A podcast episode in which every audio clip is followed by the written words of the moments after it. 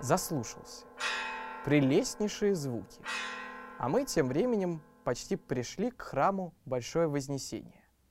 Здесь ее отпевали.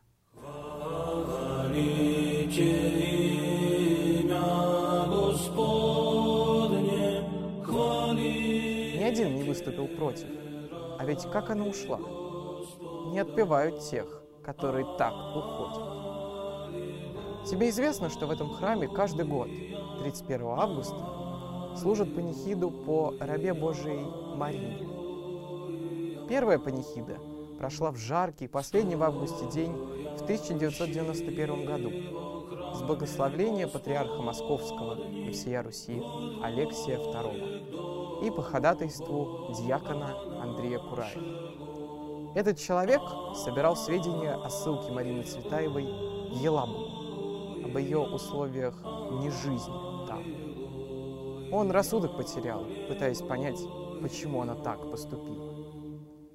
А еще здесь около 200 лет назад Александр Пушкин венчался со своей женой Натальей Гончаровой.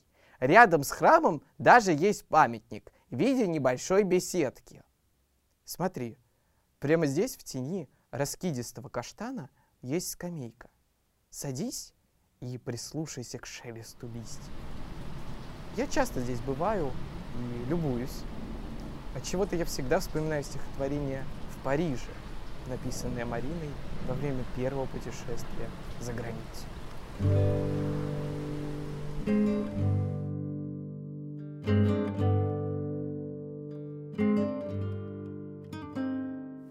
Дома до звезд, а небо ниже.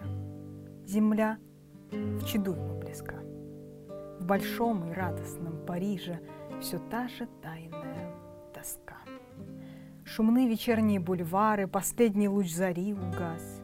Везде, везде все пары, пары, дрожание губ и дерзость глаз. Я здесь одна.